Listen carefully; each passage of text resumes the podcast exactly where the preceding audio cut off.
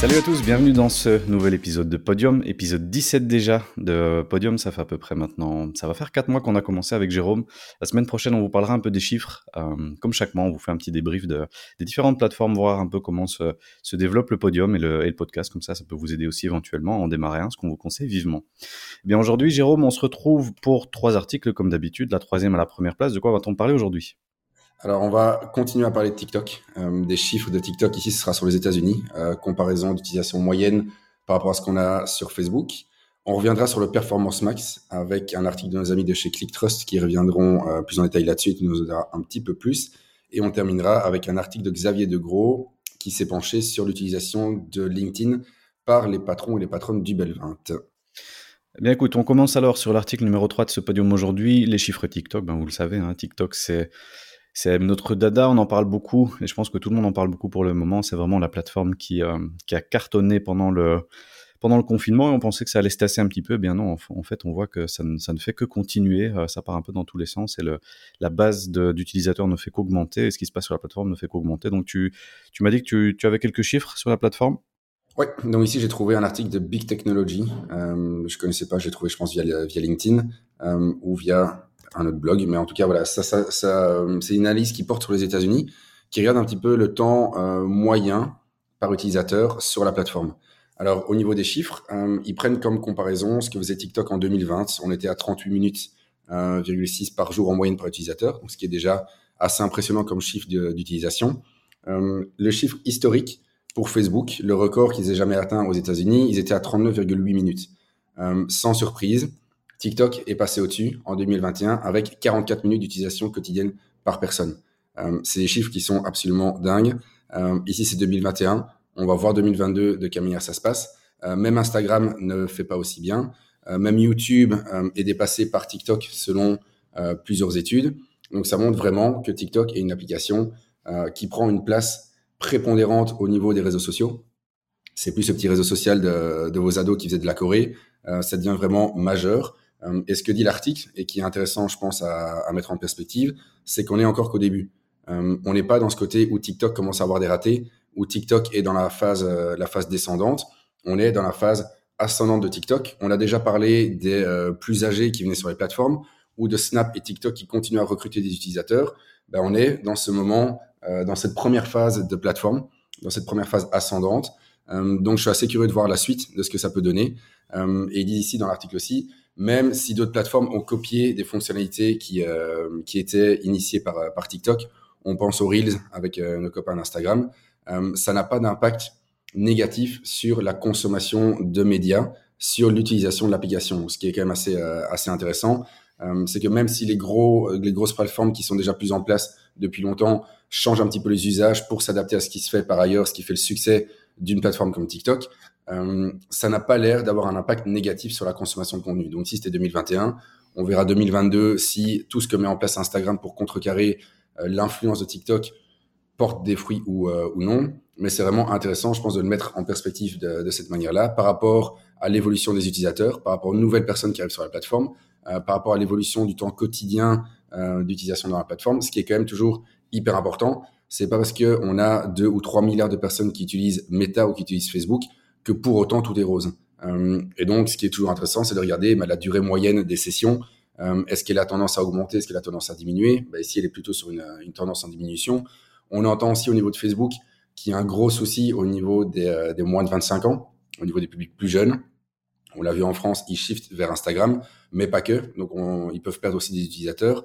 Donc, TikTok est vraiment euh, à un carrefour. Ils sont vraiment dans une place différentes, euh, dans une place qui n'était pas occupée par d'autres réseaux sociaux. Ils sont vraiment occupés à agréger tous des utilisateurs. Euh, donc, je trouve ça hyper intéressant. On le voit avec différentes entreprises qui se lancent sur, euh, sur TikTok, avec d'autres qui voudraient faire que de la publicité sur TikTok, d'autres qui sont dans une phase de réflexion. Donc, on est vraiment un petit peu dans l'ébullition des, des, premiers jours, comme on l'avait sur Facebook, de se dire, il y a quelque chose qui se passe. on voit qu'il y a des gens, on voit qu'il y a de l'envie par rapport à ça, mais comment on doit le faire? Qu'est-ce qu'on doit mettre dessus? Et donc, c'est vraiment hyper intéressant comme plateforme. Et euh, voilà, on n'est pas payé par TikTok pour, euh, pour vous rabattre des chiffres dessus, euh, mais c'est toujours intéressant de voir ce qui se passe par ailleurs pour le mettre en perspective avec notre réalité belgo-belge, pour se dire, ben voilà, par rapport à ce qui se passe dans le monde, bah, de quelle manière je dois peut-être faire évoluer mes usages, je dois faire évoluer mon, mon, utilisation ou ma présence sur les réseaux sociaux. en termes publicitaires, est-ce que ça vaut la peine ou non? Donc voilà, vous êtes vraiment face, je vais pas dire à un ovni, mais face à une plateforme qui importe des nouveaux codes, qui euh, donne une autre manière de consommer le contenu. Donc, je trouve ça hyper intéressant. Donc, je sais pas ce que tu en penses au niveau des chiffres, euh, Julien. Euh, ah, c'est fou, Jérôme. presque une heure par jour. Et, ouais, on doit être un petit peu en dessous, je pense, en Europe, mais on doit pas être très très loin. On a vu les chiffres de We Are Social la semaine passée, où on avait cette consommation de réseaux sociaux en Belgique qui était, qui était aussi énorme. Ouais, curieux d'avoir les chiffres en Belgique, mais je pense que ça doit fort s'en rapprocher. Le... Enfin, quand on, en parle autour de nous, énormément de gens nous disent, bah ouais, moi je, commence, je vais sur TikTok et puis je me retrouve une heure après. En fait, euh, j'ai regardé pendant une heure des vidéos, je m'en suis pas rendu compte et c'est vraiment ça la différence ici. Et, je reviens toujours avec cette phrase, comme TikTok le dit, nous on n'est pas un réseau social, on a un réseau d'entertainment, un peu comme YouTube, si vous voulez. Et je pense que c'est là que se fait la différence et leur permet d'avoir des gens qui passent plus de temps parce qu'on va aussi sur Insta et sur Facebook pour voir ce que la famille, les copains post ou les, les gens qu'on follow post. C'est un peu moins la raison pour laquelle on va sur TikTok. On va sur TikTok pour regarder vraiment euh, se divertir pendant une heure et regarder des vidéos. Euh, J'étais pas du tout sur TikTok avant qu'on commence à en parler il y a quelques podcasts. Je me suis mis dessus. Des fois, je me retrouve pareil. Je, je, commence à aller sur TikTok pour regarder mon profil et la performance de mes vidéos. Et puis, je me retrouve à scroller pendant une heure. Et puis, je me dis, ben merde, en fait, ça fait une heure qu'on est occupé à, à, scroller sur la plateforme. Et, euh, et ouais, non, ça m'étonne pas du tout. Et c'est super intéressant aussi d'un point de vue publicitaire. Donc ici, on parle beaucoup des chiffres, mais c'est de se dire, OK, euh, dans le marketing, on veut diffuser son message où les gens se trouvent et où les gens passent du temps.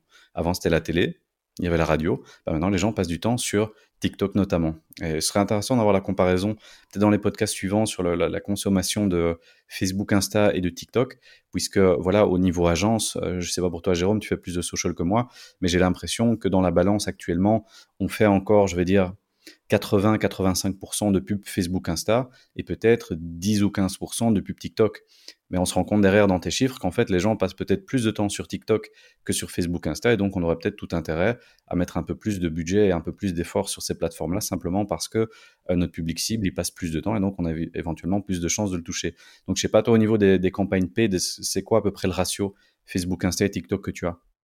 Bah, disons que ça va couvrir 95% de l'activité qui est sur Meta euh, un peu de LinkedIn en plus, qui arrive aussi de temps à autre. Mais pour le reste, euh, et on les a déjà évoqués, on a des plateformes qui sont peut-être sous-exploitées qui ne sont pas encore directement dans les plans médias. Euh, je pense effectivement à Snap, à TikTok, à du Pinterest, qui sont des plateformes qui sont moins souvent exploitées. Et pourtant, et ce que tu dis et ce qui est important, c'est aussi de comprendre le temps que les gens vont passer dans la plateforme. Une personne qui passe en moyenne 45 minutes par jour, autant vous dire en exposition potentielle, bah, vous pouvez toucher des gens, pas mal de gens sur une plateforme, sachant qu'ils y passent du temps. Quand vous êtes sur des durées moyennes de session sur Facebook de 2 à 3 minutes, alors c'est peut-être un petit peu plus, mais on va être très schématique, des, euh, des durées qui sont beaucoup plus faibles, bah, il faut se dire que ces gens-là ont moins de temps, euh, ils seront moins réceptifs à la publicité parce qu'ils scrollent de manière un petit peu automatique. Là où TikTok est vraiment, et on l'avait vu dans les chiffres euh, de We Are Social, dans 80% des cas, les gens utilisent TikTok pour se divertir c'est un shift qui est fondamental par rapport à d'autres réseaux sociaux. Là où d'autres réseaux sociaux tels que Facebook, on est dessus pour être connecté avec de la famille et avec des amis. Donc l'approche par rapport à du contenu, l'approche euh, ou la réceptivité qu'on va avoir par rapport à des publicités est totalement différente. Quand tu es là pour t'amuser, bah, honnêtement, tu as une publicité de temps en temps et TikTok est encore relativement préservé par rapport à ça. Il n'y a pas trop de publicité. Euh, on est vraiment sur un format qui est captif.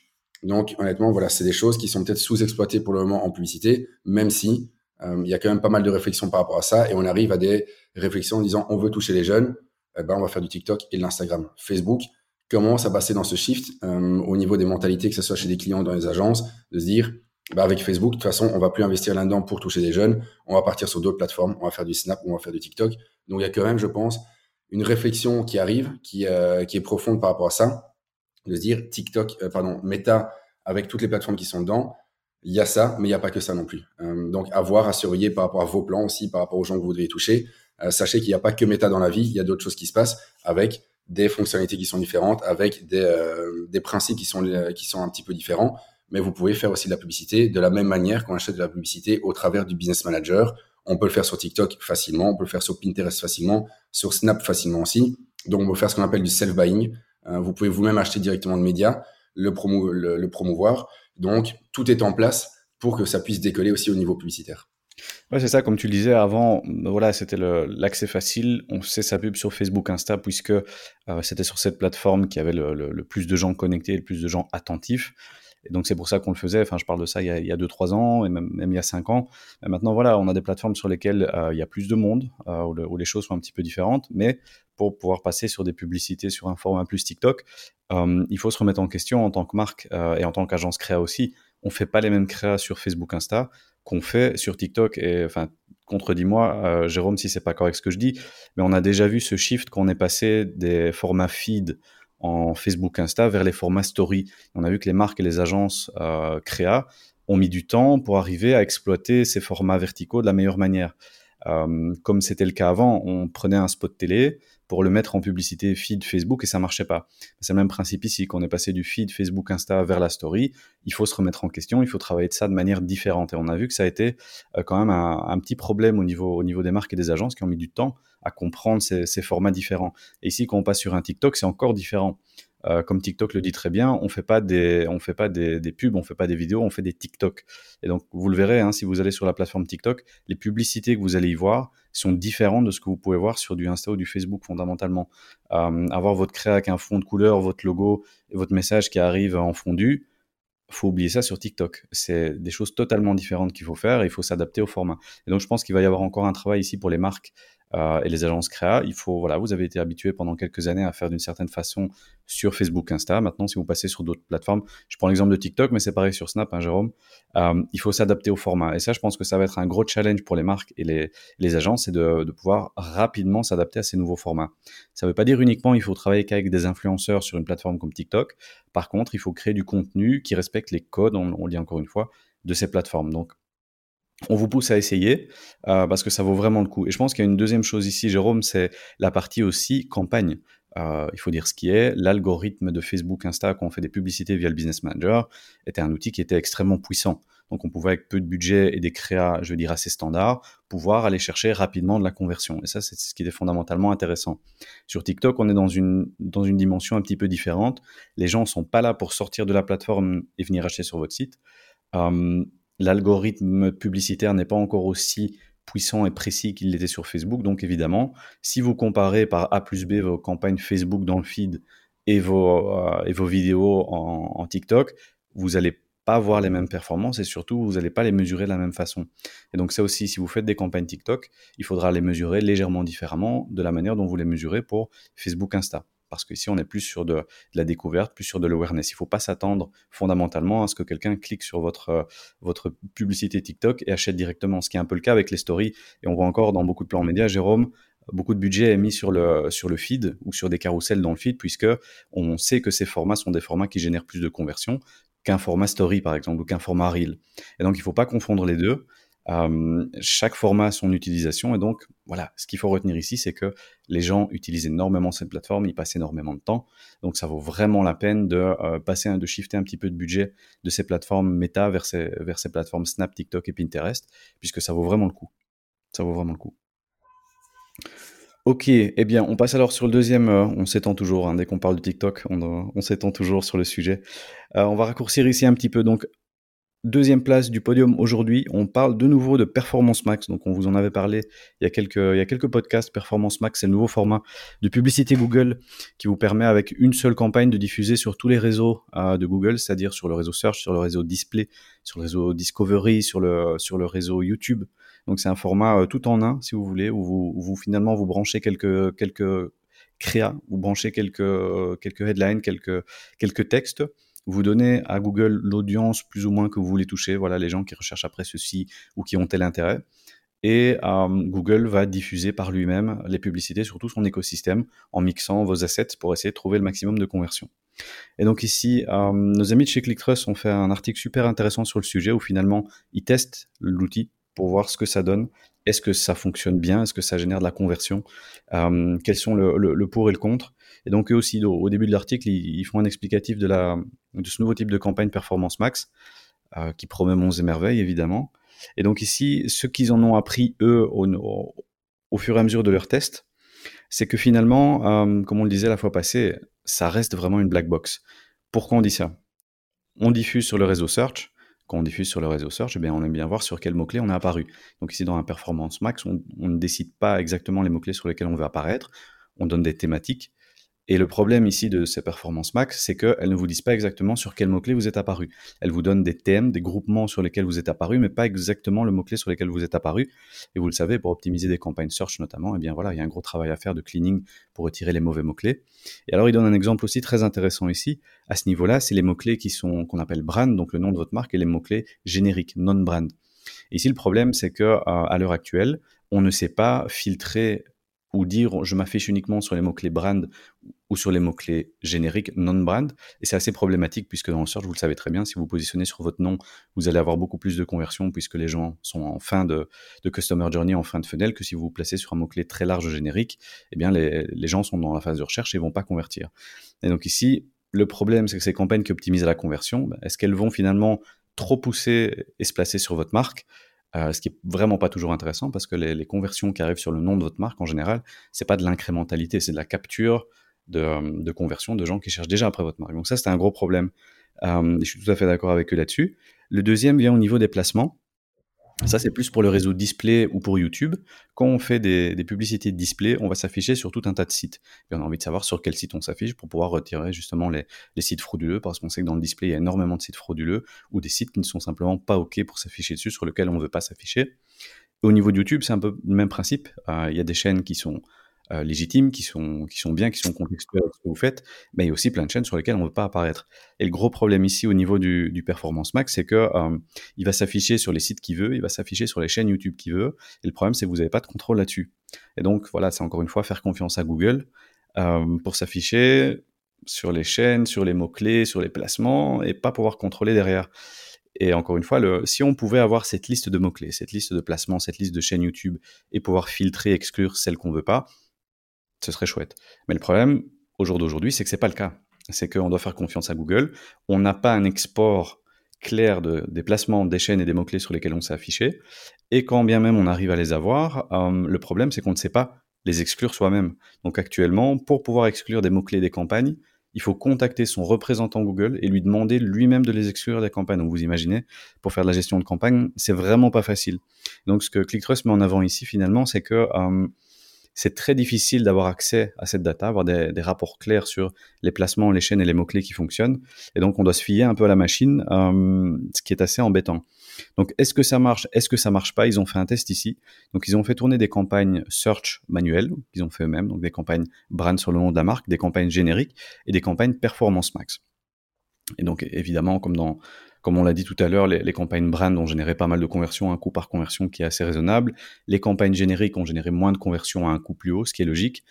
Et les campagnes performance max étaient un petit peu entre les deux. Euh, au niveau du volume de conversion que ça a ramené et au niveau du coût par conversion que ça a ramené. Mais encore une fois, le problème là-dedans, c'est qu'on ne sait pas exactement où on s'est affiché, sur quel mot-clé. Et donc, si ça tombe, la campagne Performance Max, c'est peut-être affiché sur beaucoup de mots-clés brand ou, a fait du retargeting et autres pour avoir un coût par conversion qui soit plus bas. Et donc, finalement, sur ce Performance Max ici, c'est ce qu'ils mettent en avant, c'est que euh, si on regarde les résultats, est-ce que ça fonctionne? Oui, ça a l'air de fonctionner d'un point de vue volume de conversion et coût par conversion. Par contre, c'est des résultats qui sont très très proches des campagnes search brand, donc sur le nom de la marque. Donc, est-ce que ces campagnes performance max finalement ne font pas simplement de la capture de gens qui cherchent déjà après vous, qui sont déjà venus sur votre site et donc, essayez de capturer un max de conversion de gens en fin de funnel pour dire regardez, la performance max marche super bien, à défaut de faire de l'incrémentalité, d'aller chercher des nouvelles personnes. Et c'est un peu ce qu'on pense qui se passe actuellement, mais encore une fois, voilà, on n'a pas, pas la data, puisque Google ne la donne pas, pour aller vérifier ça. Euh, donc ici, voilà, les, les tests vont continuer. Euh, Performance Max évolue aussi. Il faut savoir que c'est un nouvel outil.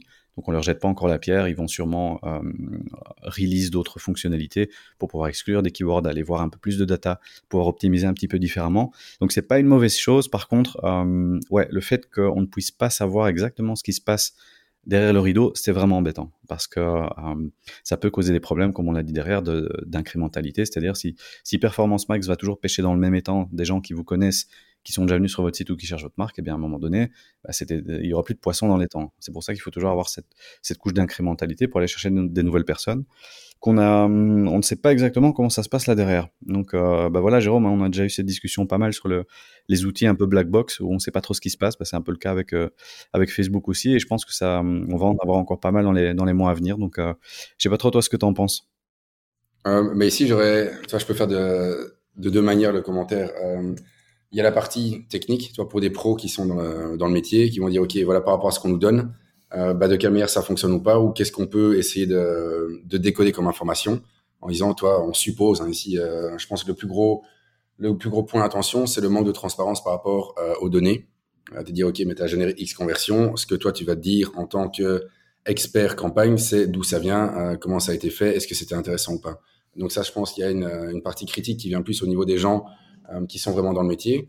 Tu te mets à ma place, si moi j'avais lancé des campagnes, euh, bah, j'aurais tendance à me dire, ce truc est hyper intéressant. Euh, J'y connais pas grand-chose dans les campagnes Google.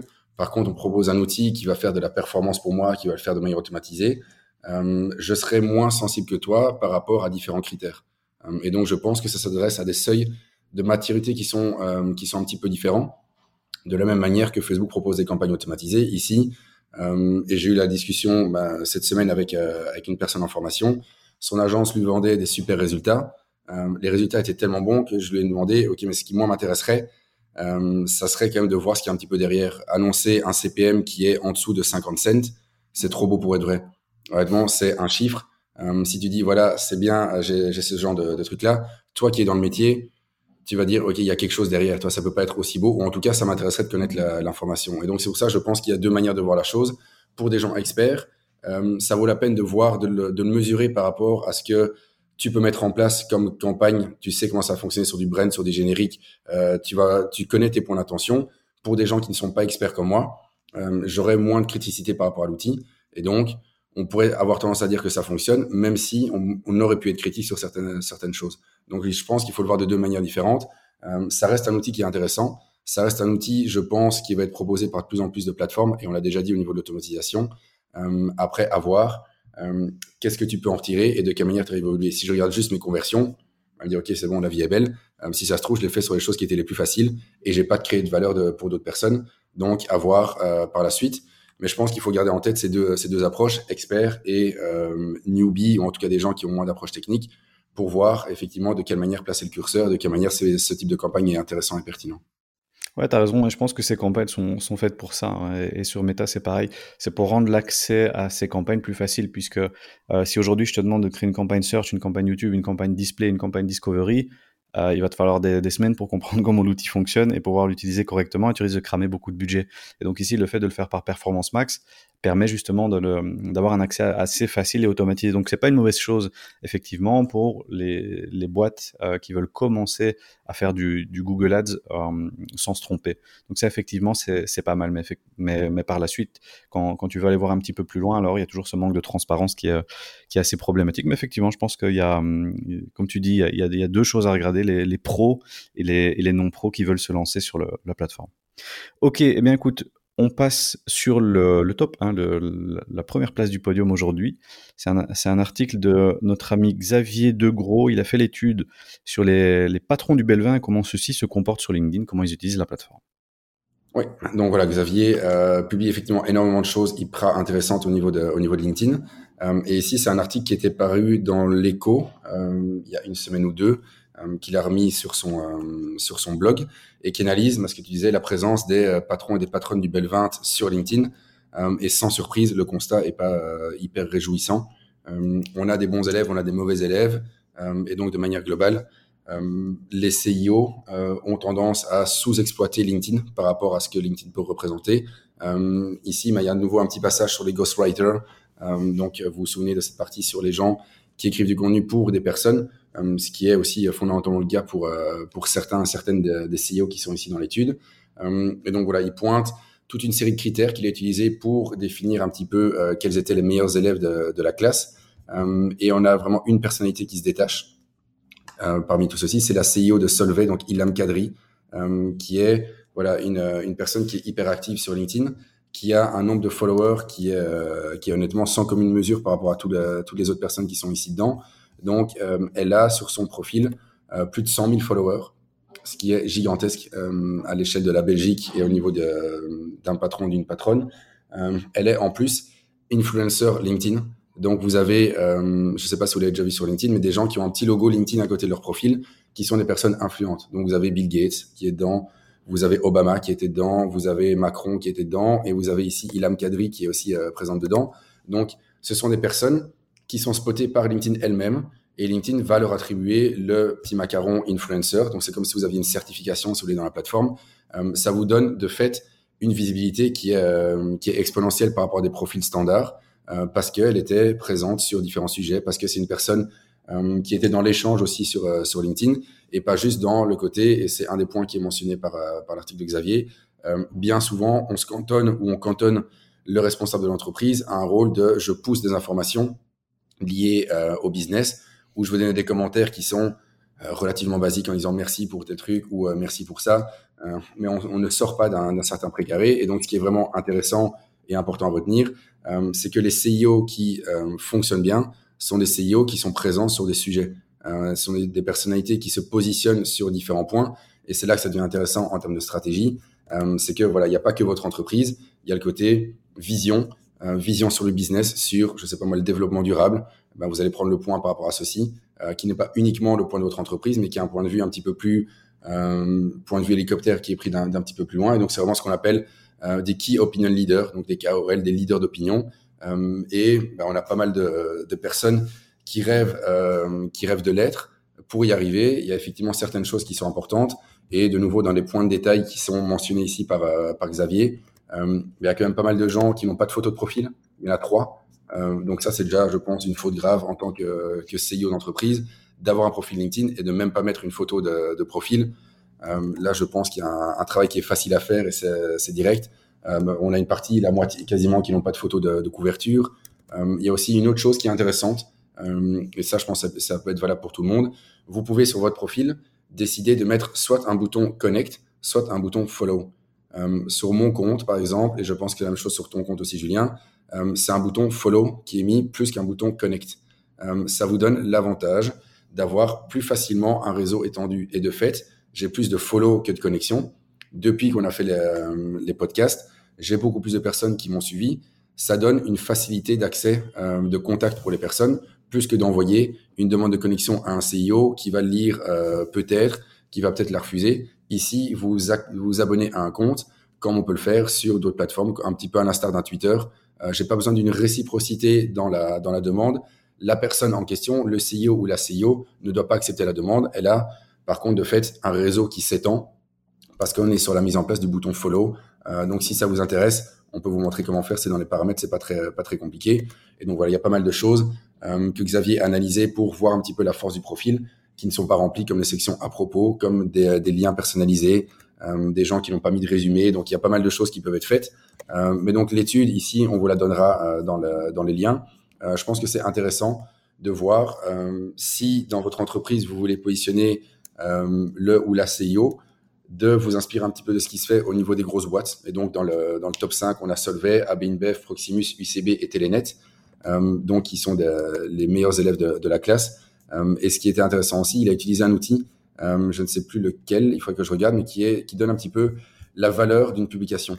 Euh, et donc, on peut se dire, voilà, un poste vaut X milliers de dollars, ben, un poste d'Ilam Kadri vaut en moyenne, je reprends le chiffre exact, 2200 dollars.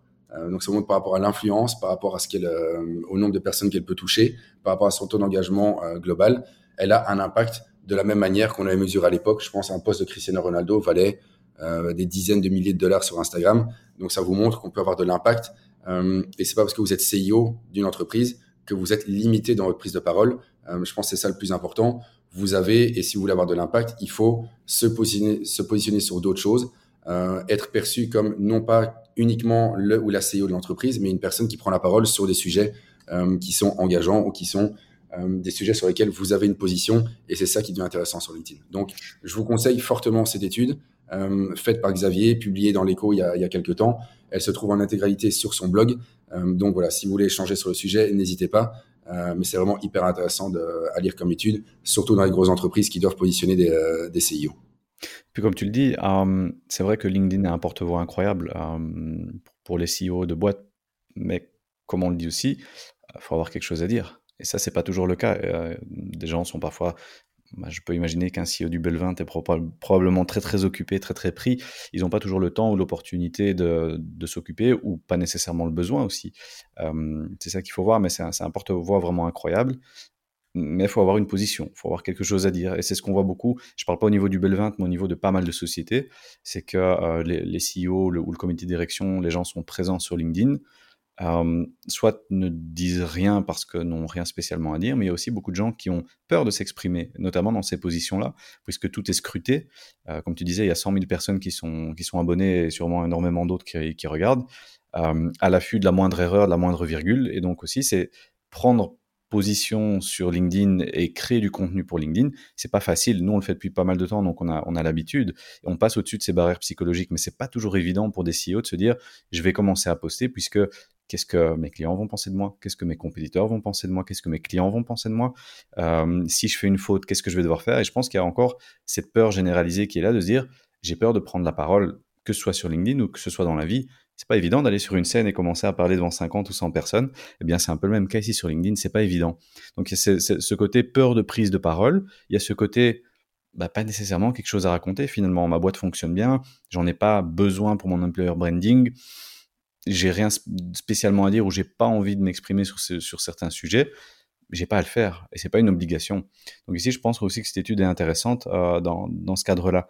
Et finalement, par rapport à certains, c'est effectivement alors parfois mieux de avoir un profil, comme tu dis, qui soit bien rempli, ça je pense que c'est un basique, euh, mais ne pas avoir une obligation de toujours poster et de s'exprimer, euh, parce qu'on voit aussi pas mal de, de CEO alors à ce moment-là, et on en revient à ce qu'on disait, des posts inspirants ou des posts euh, des posts à rallonge qui finalement n'apportent rien et n'apprennent rien. Si c'est pour faire des posts aseptisés ou si c'est pour euh, passer son temps à, partager des proverbes ou, ce genre de choses, alors ça vaut pas le coup non plus. Euh, on va encore se faire taper sur les doigts par LinkedIn par ça, donc il va falloir faire attention, Jérôme. Mais, mais voilà, si on prend la parole sur LinkedIn, il faut vraiment avoir quelque chose à raconter, quelque chose à dire, apporter de la valeur.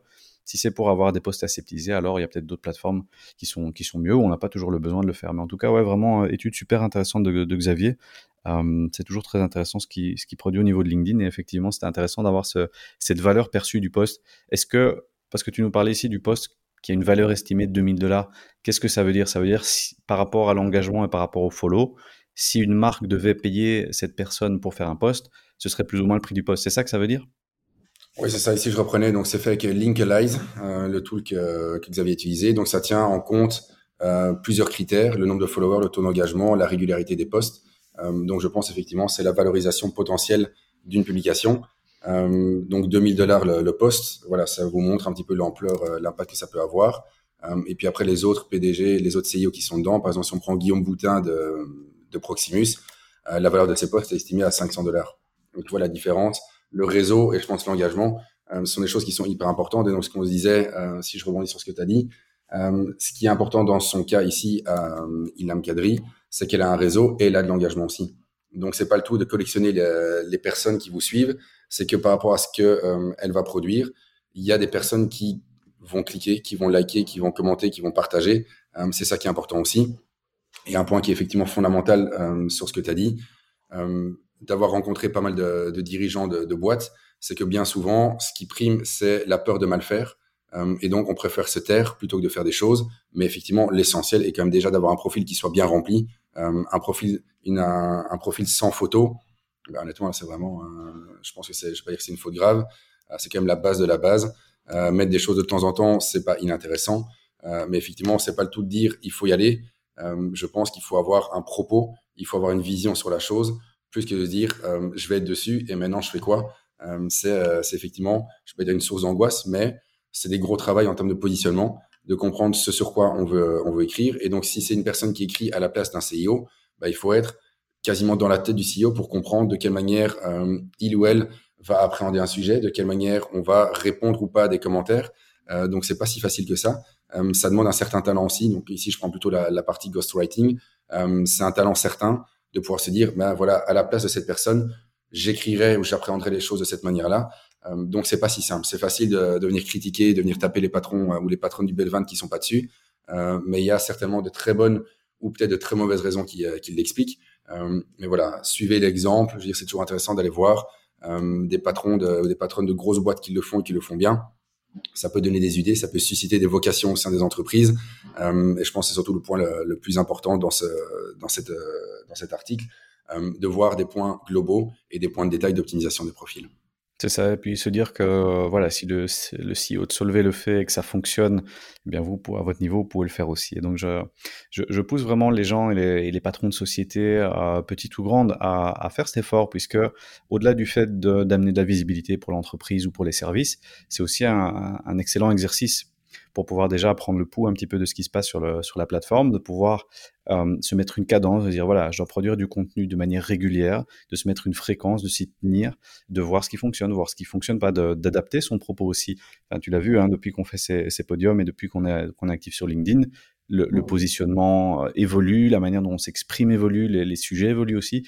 Et je pense que c'est vraiment très intéressant pour rester à jour et ne demande pas de produire du contenu tous les jours mais se, commencer peut-être avec une plus petite fréquence, mais commencer à le faire et faire l'effort de le faire et se dire voilà, euh, je, je, je, me mets ça comme objectif de, de, produire X contenu par mois, apporter de la valeur aux gens parce que je pense que tout le monde a quelque chose à dire. Enfin, si on est patron d'une société, c'est qu'on c'est qu'on veut aller de l'avant et on a probablement des choses à apporter. Et donc, euh, je vous pousse vraiment à le faire. C'est un super bon exercice à faire pour euh, prendre la parole et et pour s'entraîner à avoir justement cette cadence. Mais écoute, merci Jérôme pour ce, cet épisode. On a eu pas mal de choses à raconter, on a tiré un peu en longueur. Je vous rappelle, le 10 juin, on fait le premier épisode live de Podium, donc on vous attend le 10 juin à midi. On va lancer à partir de, de la semaine prochaine le, post LinkedIn, c'est-à-dire l'événement LinkedIn sur lequel vous pourrez vous inscrire, dans lequel on donnera toutes les informations, les, retransmissions, les plateformes et autres, euh, et le, les sujets exacts. Et donc ici, vraiment, l'idée, c'est de, vous présenter un sujet pendant 15-20 minutes, de vous donner vraiment euh, un condensé de trucs et astuces par rapport à ce sujet, puis d'en discuter ensemble via, via un Q&A. Ça, ça va être le plus important. Donc je vous rappelle ici le 10 juin, premier épisode de Podium Live. Ok Jérôme, eh bien écoute, merci pour ce, ce podium fort intéressant. On se retrouve la semaine prochaine. On se retrouve en live le 10 juin avec vous tous. Salut, à bientôt. Ciao.